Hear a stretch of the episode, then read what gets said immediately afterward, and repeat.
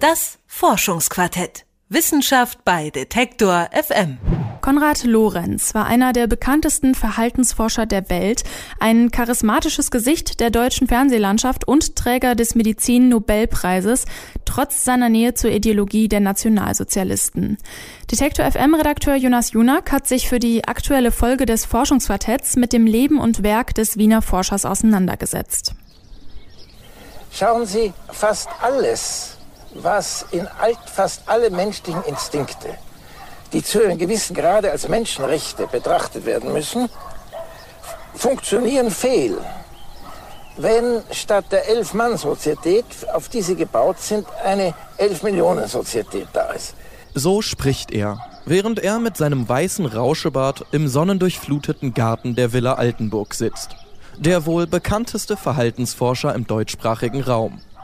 Für die einen ein Held und Begründer eines ganzen Forschungszweiges, für die anderen vor allem ein gefährliches Genie und Unterstützer der Rassenlehre des Naziregimes. Für viele aber auch einfach der schrullige Forscher mit den Gänsen aus dem Fernsehen. So unterschiedlich die Meinungen über Konrad Lorenz ausfallen, so klar ist, hinter der Geschichte dieses Mannes verbirgt sich eine Menge. Zum Beispiel die Frage, wie kann ein Mensch mit so einer Biografie so selbstverständlich in der Öffentlichkeit stattfinden? Eine Frage, für deren Antwort jedoch erst einmal eben jene Biografie erzählt werden muss, die hinter diesem Mann steht. Konrad Lorenz wurde 1903 in Wien und praktisch in die Rolle des Überfliegers hineingeboren. Sein Vater war ein weltberühmter Mediziner, der selbst beim amerikanischen Präsidenten ein- und ausging sein großer Bruder ebenfalls Arzt. Die Ländereien der elterlichen Villa dienen dem jungen Konrad Lorenz früh als Ort für erste Tierbeobachtungen. Auf Drängen des Vaters geht er nach dem Schulabschluss für das Medizinstudium an die Columbia University nach New York. Von da aus geht's zurück nach Wien. Der Weg des Forschers ist klar. Er wird ein Vordenker der sogenannten Ethologie. Aber was genau ist diese Ethologie? Das erklärt der Wissenschaftsjournalist und Biologe Karl-Heinz Wellmann. Ethologie ist ähm, sozusagen die klassische deutsche vergleichende Verhaltensforschung. Man muss, da zurück, man muss zurückgehen in die, in die 30er oder sogar in die 20er Jahre des 20. Jahrhunderts, ähm, als in den amerikanischen Forschungslaboren ähm, vor allen Dingen Lernverhalten untersucht worden ist. Da war Verhaltensforschung quasi der Versuch zu erklären, wie lernen Tiere, wie ändert sich Verhalten bei Tieren durch das Lernen. Und in Deutschland und Österreich, also im deutschsprachigen Raum, war es so, dass ein anderer Ansatz verfolgt worden ist, nämlich welche Grundlagen hat Verhalten überhaupt, welche angeborenen Grundlagen hat Verhalten überhaupt. Und das ist verbunden mit diesem Fachausdruck der Ethologie. Für seine Forschungen und den wissenschaftlichen Erfolg tut Lorenz alles und bewirbt sich 1938 schließlich schriftlich bei der NSDAP auf die Aufnahme in die Partei. Auf meinen vielen Kongress- und Vortragsreisen habe ich immer und überall mit aller Macht getrachtet, den Lügen der jüdisch-internationalen Presse mit zwingenden Beweisen entgegenzutreten. Dasselbe habe ich allen ausländischen Arbeitsgästen auf meiner Forschungsstelle in Altenberg gegenüber getan, Schließlich darf ich wohl sagen, dass meine ganze wissenschaftliche Lebensarbeit, in der stammesgeschichtliche, rassenkundliche und sozialpsychologische Fragen im Vordergrund stehen, im Dienste nationalsozialistischen Denkens steht. So lautet ein Teil seines Bewerbungsschreibens. Es scheint gut anzukommen, denn anschließend wird er Mitarbeiter im rassenpolitischen Amt der NSDAP. Was folgt, ist klassische Nazi-Rassenlehre. Lorenz schwadroniert in Aufsätzen über die Ausmerzung ethisch Minderwertiger, damit der Volkskörper nicht von den Geschwüren vergiftet wird. Fragt man den Wiener Verhaltensforscher und Lorenz-Biografen Kurt Kottreschall, so war Lorenz trotzdem eher karrierefixiert als passionierter Nationalsozialist. Das heißt, das Faktum, dass er äh, aus opportunistischen Gründen, wie wir heute wissen, was, was natürlich nichts entschuldigt, äh, sich den damaligen Machthabern angebietet hat. Auch in ein paar Publikationen in einer heute sehr erschreckenden Sprache übrigens.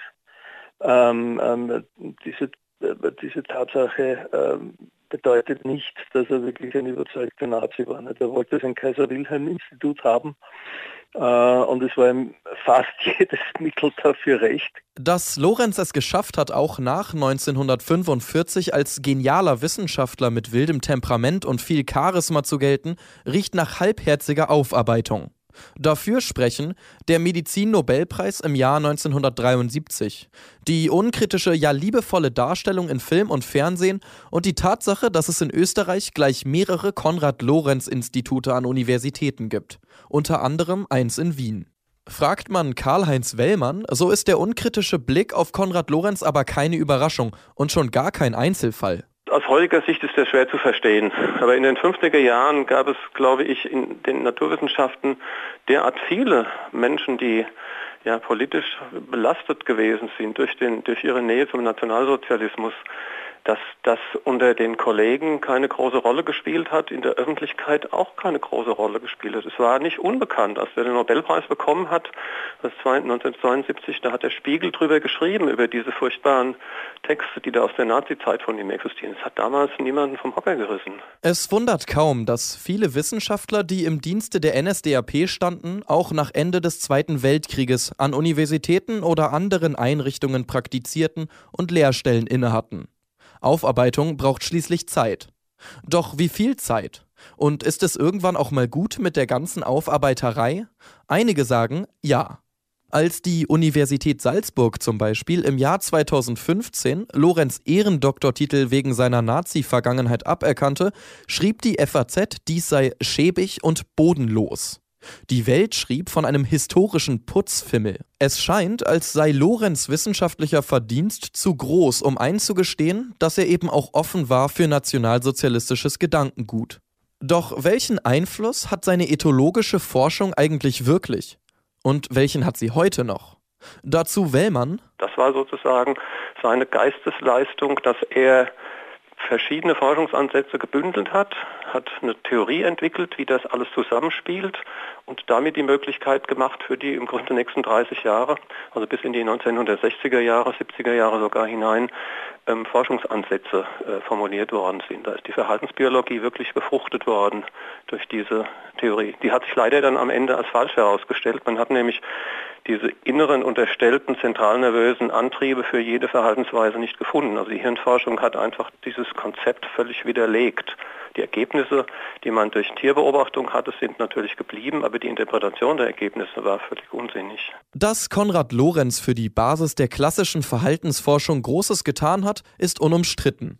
Selbst wenn seine Arbeiten und Ergebnisse mittlerweile überholt sind. Es bleibt jedoch fraglich, welche Methoden er während der NS-Zeit angewendet hat oder wie er 1973 den Medizin-Nobelpreis bekommen konnte, obwohl er im selben Jahr mit Die acht Todsünden der zivilisierten Menschheit ein Buch geschrieben hatte, in dem immer noch klassisches nationalsozialistisches Denken zu finden war. Ein Mensch, der durch das Ausbleiben der Reifung sozialer Verhaltensnormen in einem infantilen Zustand verbleibt, wird notwendigerweise zum Parasiten der Gesellschaft, er erwartet als selbstverständlich die Fürsorge der Erwachsenen weiter zu genießen, die nur dem Kinde zusteht. Wenn die fortschreitende Infantilisierung und wachsende Jugendkriminalität des Zivilisationsmenschen tatsächlich, wie ich befürchte, auf genetischen Verfallserscheinungen beruht, so sind wir in schwerster Gefahr. Wenn man liest, was der Forscher auch 28 Jahre nach Ende des Zweiten Weltkrieges geschrieben hat,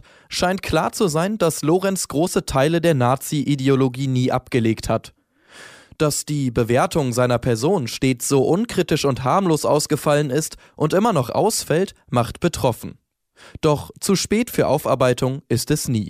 Jonas Junak war das mit einem Beitrag über den Nobelpreisträger Konrad Lorenz. Das Forschungsquartett könnt ihr hören überall da, wo es Podcasts gibt und bei detektor.fm. Das Forschungsquartett. Wissenschaft bei Detektor FM.